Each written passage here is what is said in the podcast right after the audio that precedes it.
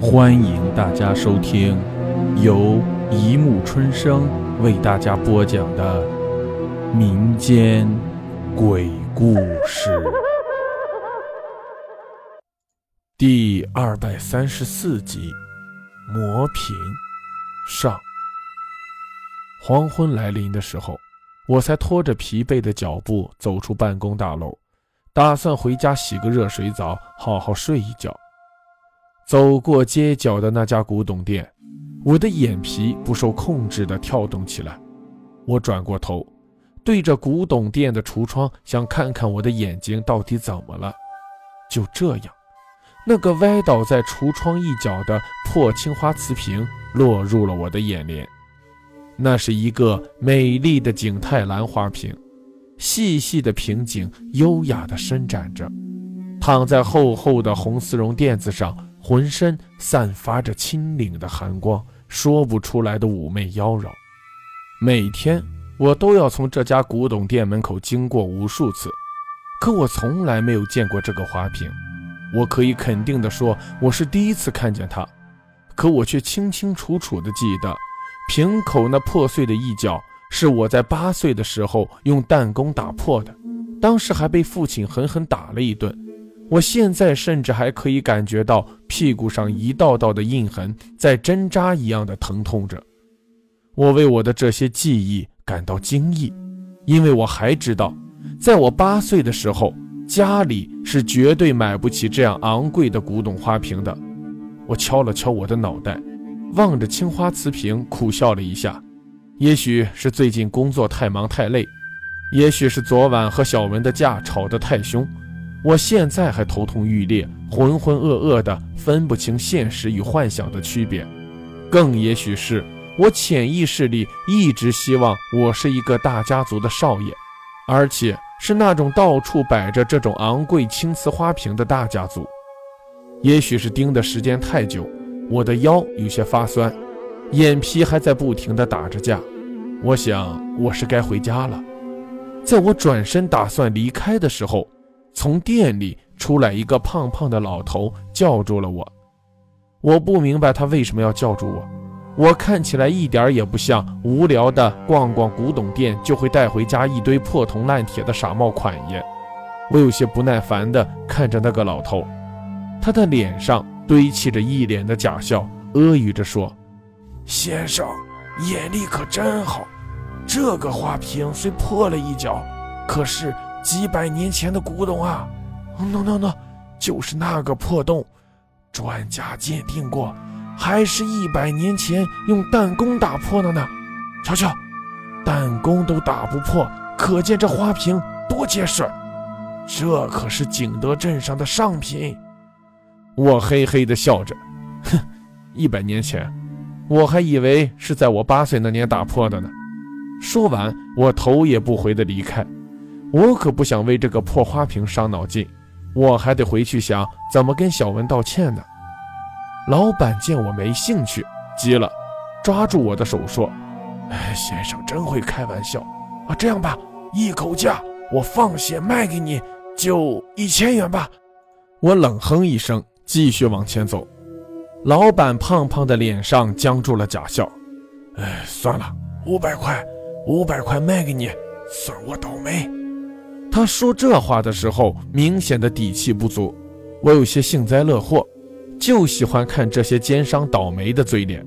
我逗他：“三百，是三百元，哼，我就买了。”老板咬咬牙，把我带进古董店，将花瓶细细的包装好，边装边嘟囔着：“哎，真真的上品呀，就是多了那个井口的破洞，便宜你了。”他摇头叹气地将花瓶递给我，可我在接过花瓶的刹那间就开始后悔了。真正的古董会这么便宜？况且就我那蜗居，摆个古董也不像样。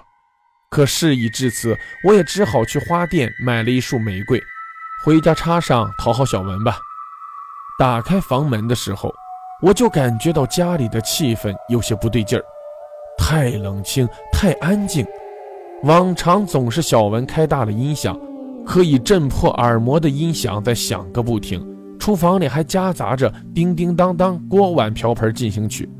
每每这时，我就头疼的厉害，为这个世界没有片刻的安宁而头疼。可今天实在是太异常了，有小文的地方就不该这么安静。我打开衣柜，里面空荡荡的，只有我几件换洗的衣服。小文琳琅满目的时装凭空消失了。我懊恼地摔上柜门，砰的一声闷响在屋子上空回旋着。我竟然一下子适应不了这种我期盼已久的安静起来。想起昨天的争吵。小文是多么盼望我能给他一个形式，一个一生的承诺，可我害怕婚姻，我从心底里害怕新婚那一天的到来，仿佛我知道在那一天会发生什么意想不到的不幸似的，可具体发生什么样的不幸，我却不知道。小文跟了我七年，从十八岁的青春少女长成二十五岁的小女人，我知道她为我付出的太多太多。也许我是该考虑给她一个名分了。女人大一岁，对婚姻的渴望就加深一分。我边吃着泡面，边想着明天该去哪儿为小文买一个钻戒。嘈杂的脚步声，鼎沸的人声，中间夹杂着惊呼声、愤怒的吼叫声，整个世界在我的耳朵里翻箱倒柜地折腾着。我感觉到我在不停地奔跑，奔跑，只有风。刮在脸上的疼痛感清晰可辨，我的脑子里只有一个愿望：抓住前面那个红色的影子，一定要抓住它。在我的手触及到一样东西的同时，我感觉到了刺骨的冰冷，有水在不断的将我淹没。除了冷，我一无知觉，只有身体还在不断的下沉下沉。我大叫一声，坐了起来。窗外有月亮的清辉洒了进来，漫天的繁星温柔地眨着眼睛。在这样的夏夜，我为什么会这样的寒冷？我关上冷气机，拉开窗户，暖暖的夏风吹过我的身体，让我有一种重生的感觉，从噩梦中重生。第二天，我接到小文的电话，他要出差一个月，我的心情好了起来。原来他并不是要离开我，只是来不及向我告别。但是我还是决定买好戒指等他回来。昨晚的噩梦让我心有余悸，我想我是离不开他了。一连几个夜晚，同样的噩梦蚕食着我的睡眠，而且一次比一次感觉惊心。但我还是弄不明白，我为什么要跑？我想抓住的又是什么？落水后的我结局如何？这些我都不明白，只知道我是在一个大大的花园里奔跑。又被一个噩梦惊醒的夜晚，我躺在床上，用手在桌上摸索着烟。每天我都是这样用烟来镇定我脆弱的神经，然后坐等黎明的到来。我想今夜又该如此度过了。哐啷一声脆响，使我彻底清醒过来。我的手撞翻了新买的古董花瓶，花瓶碎成一地碎片。我懊恼地一锤砸在桌子上，百年古物就这么报废了。我想起了胖老板那惋惜的眼。我翻身下床，将碎片一个个捡到垃圾箱里，抬起头，却看见客厅传出微弱的光芒。难道我睡觉之前没有关上电视机？走进客厅，我就看见电视机还在卖力地播放着港台连续剧，一个红色的身影牢牢地钉在电视机前。我最近脑子虽然不太好使，可我知道那绝对不是小文。小文很新潮，清爽的短发挑染了几缕黄色，而这个女孩却是一头黑发，瀑布一样披散在肩头。我大喝一声。你你是谁？女孩惊慌地回过头来，一双眸子漆黑如一汪深潭，潭底印着恼怒的我。她穿着红色的斜襟短衫，红色的绣花洒腿裤，亲切的就像是走错了家门的邻家小妹。她扑哧一声笑了出来：“相公，是你带我回来的呀？世上再没有任何一句话语比我现在听到的这一句。”更怪异了。我怀疑他是从精神病院偷逃出来的。我坐上沙发，然后拍拍我的身边，示意他坐下。我决定耐心地诱导他说出他的来历，然后将他送到他该去的地方。他很高兴，也很顺从地坐在我的旁边。我问他来这里之前住什么地方，他用手指指花瓶的碎片。我笑着揉了揉他丝缎一般的长发。小女孩可不能撒谎哟。她看起来顶多十五六岁，这个年纪的小孩是最爱幻想的。那么小的花瓶怎么装得下一个人？他顽皮地眨眨眼，将两臂平举，左手在胸前圈成一个圆圈。这时候，一股诡异的光环绕着他的手飞快地转动起来，光环的颜色变幻莫定。慢慢的，女孩化成一股青烟，渐渐变细变淡。直至所有的一切消失不见，我半晌才回过神来，下颌张的隐隐有些发酸。我今夜又继续在沙发上做了一个梦吗？而且还是一个美梦。我站起来想关上电视，继续去睡一觉。别关！女孩突兀地挡在我的面前，我腾腾腾连退几步，害意地望着她，说不出半句话来。她有些委屈地撅着嘴。我学了好久的画皮，才恢复我生前的容貌。你你怎么还是如此害怕呢？我的脑海里断断续续地钻进画皮生前几个字眼。那么，眼前娇俏的人儿，竟然是个鬼了？我还是万分不情愿地相信眼前的事实。我定了定神，要看他画皮之前真正的鬼脸。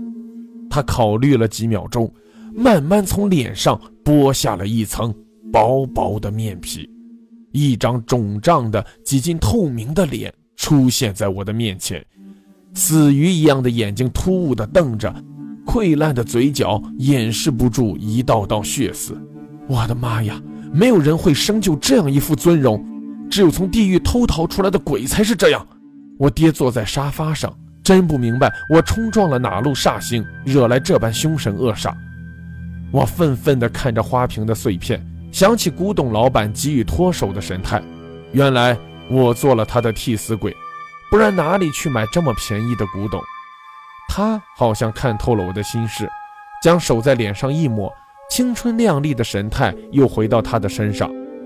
可我心里像吃了几十条蛆虫一般的恶心难受。没有人在看过那样一副溃烂的脸后，还会相信眼前的人是励志佳人。他盯着我。眼珠由墨黑色变换成一种幽幽的深蓝色。如果目光可以杀死人，我早已溺毙在他的怨毒中。我原来也是一个美丽女子，是什么使我变成了这副恶魔的模样？他问我，我问谁？我现在一心只想着怎么去找古董店的胖老头算账。你不用去找他，这个花瓶在一百年前本来就是你的，而它最终还是会落在你的手上。这是生死命定，循环往复的，与他人何由？听了这话，我哈哈大笑。原来我的前世竟然真的是富贵人家的大少爷。好了，故事播讲完了，欢迎大家评论、转发、关注，谢谢收听。